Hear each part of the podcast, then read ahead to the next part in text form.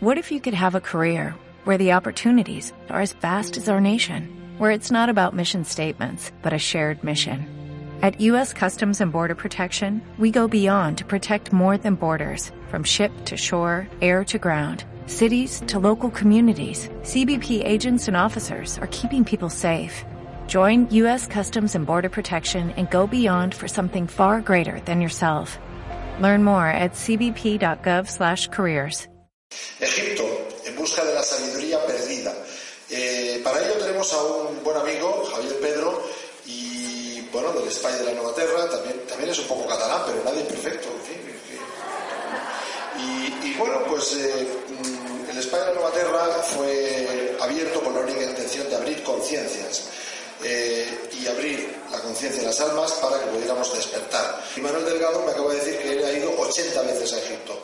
Él se llama piramidiota. Dice que los piramidólogos nos llaman piramidiotas. Es autor del libro bestseller eh, Secretos de la Gran Pirámide de la editorial de, de Iker Jiménez, autor de 60 artículos y revistas, Año Cero, Más Allá, etc. Y bueno, pues les presento a Javier Pedro y a Manuel Delgado.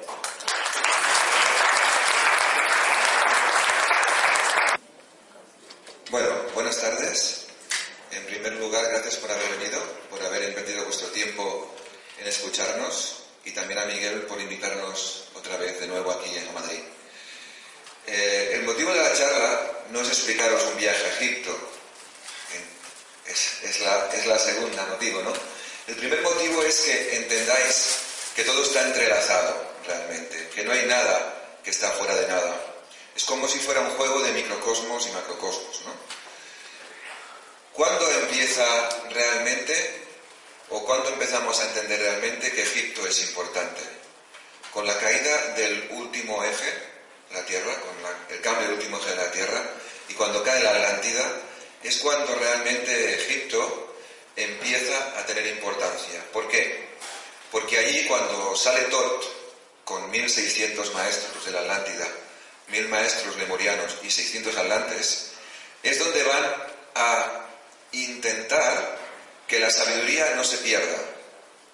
Y diréis, bueno, la sabiduría nunca se puede perder. No, pero realmente tiene que haber un lugar en donde esté acogida para cuando la humanidad vuelva a estar preparada para asumir esa conciencia. Entonces, deciden, para que no quede solamente en un lugar, dividirla en tres partes. Una parte se queda en Egipto, donde se hace un proceso de, eh, como una maqueta de lo que realmente eh, tiene que ser el ser humano. La segunda parte, eh, o el segundo punto, es el Tíbet, y el tercer punto es la parte del lago Titicaca y toda la zona maya inca. ¿Por qué? ¿Por qué tres partes? Porque continuamos en que todo funciona de la misma forma. Estamos, según dicen, en un mundo dual. No es verdad. Estamos en un mundo trino. Siempre hay tres partes de una misma cosa. Un extremo, el otro y el punto medio. ¿eh? Por eso, cuando cayó la Atlántida, se dividió en tres puntos la sabiduría. Una en Egipto, que era el polo yang, otro en la parte de Bolivia, Perú, México, que era el polo yin, y otro en el Tíbet, que era el polo intermedio, el polo neutro.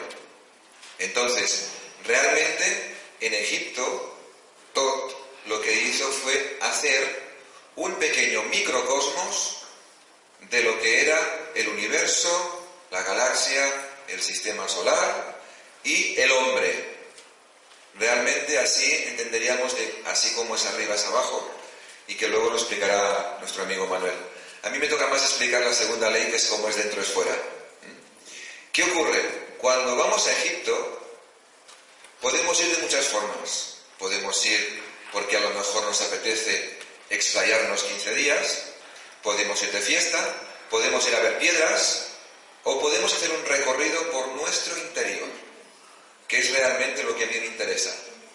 Egipto es un microcosmos de lo que realmente yo tengo que ser.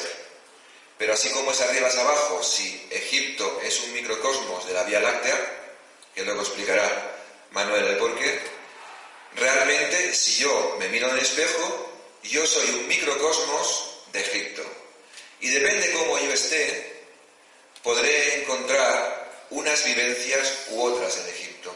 Hay mucha gente que va a Egipto y no le gusta. Habría que preguntarse por qué. Habría mucha gente que va a Egipto y cambia. ¿Por qué cambia? Porque llega, desde que llegas hasta que te vas, te interrelacionas contigo mismo.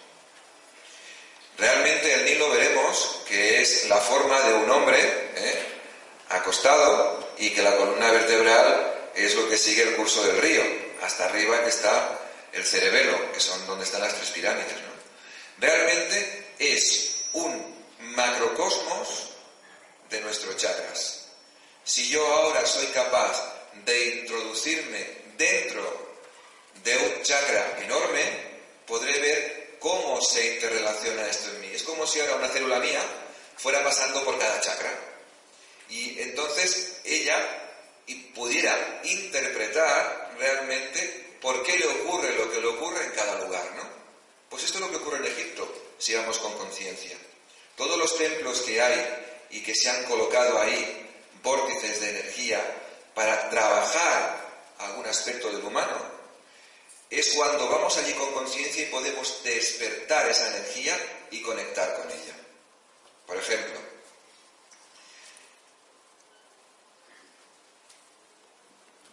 aquí podemos ver ahora el mapa de Egipto, ¿lo veis? Y podemos ir colocando los vórtices de energía curso del Nilo y nos daremos cuenta que es exactamente como un ser humano en grande, o sea, un microcosmos dentro de un macrocosmos.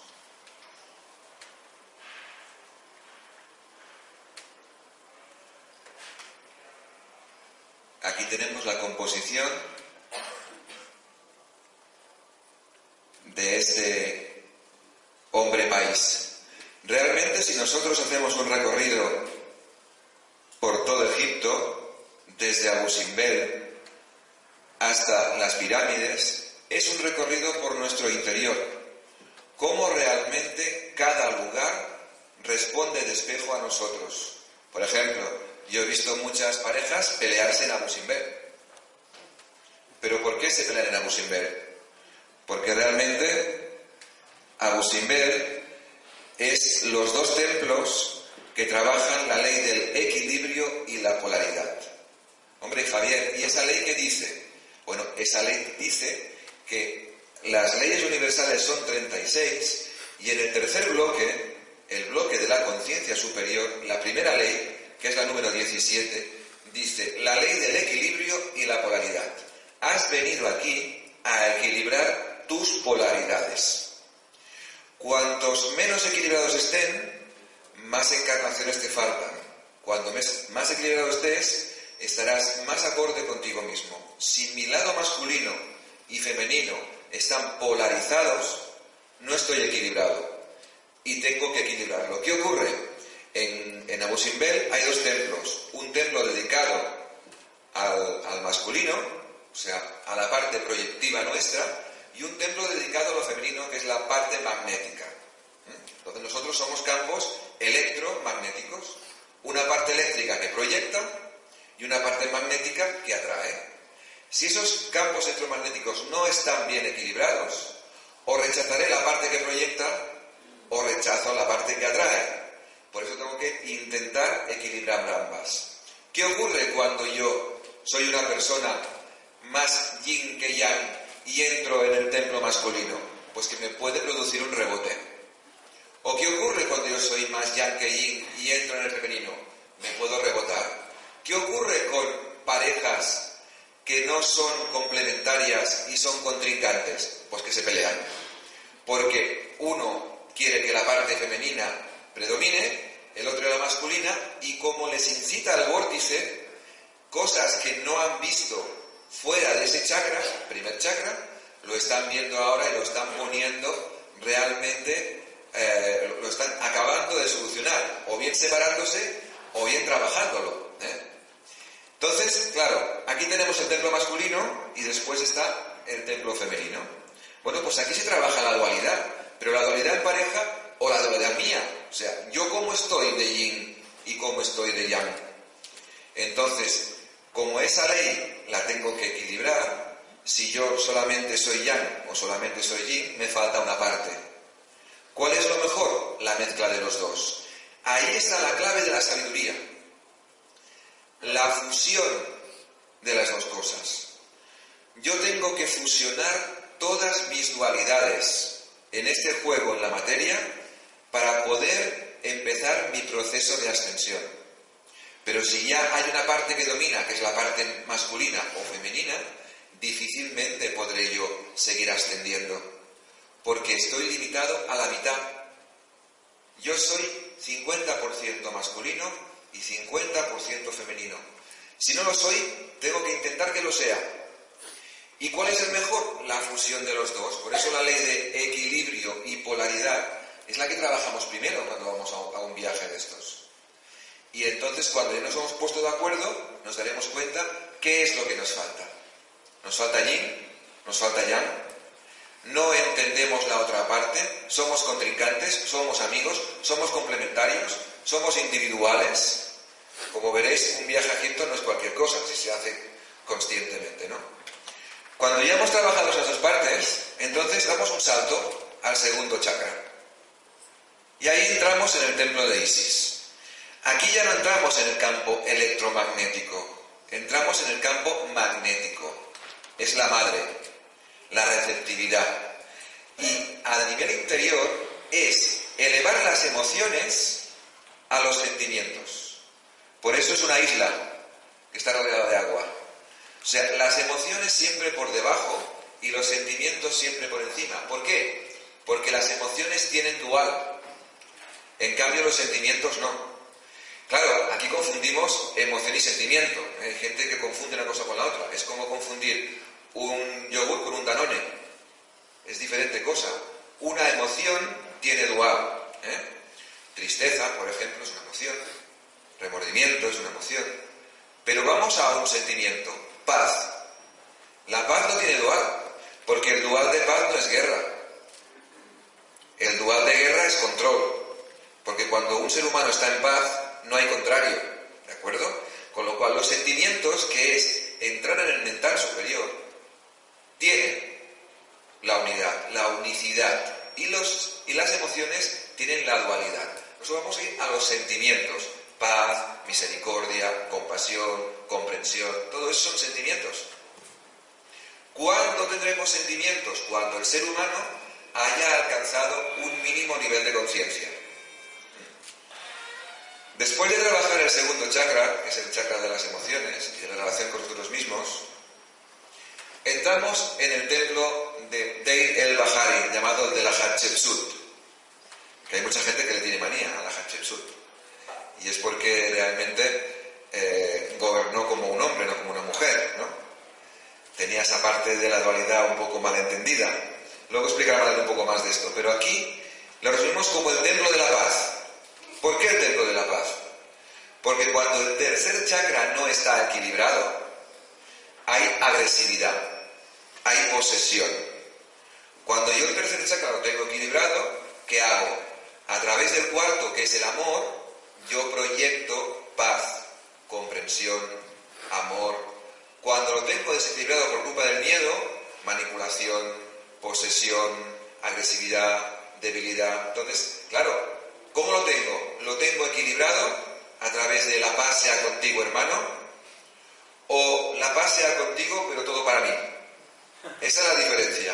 Bueno, pues ahí se trabaja eso, la Puede trabajar esta parte que es el tercer chakra, que es el plexo solar, que es donde ahora está el problema, porque estamos divididos en dos partes. La gente que empieza a abrir conciencia y proyecta a través del amor, y la gente que continúa a través del miedo proyectando manipulación, porque estamos de acuerdo en que si realmente la gente no tuviera miedo, no habría falta manipular, ni habría falta engañar. El miedo que realmente no existe y que es provocado por la ignorancia, lo que nos hace es hacer cosas que a veces no queremos hacer. ¿De acuerdo? Después pasamos al templo de Karnak y al templo de Luxor, donde nos encontramos con el cuarto chakra. Realmente en el templo de Karnak hay un templo muy pequeño, que es el templo de Sekhmet. Sekhmet para que lo entendamos a nivel cristiano, sería parecido al Arcángel Miguel.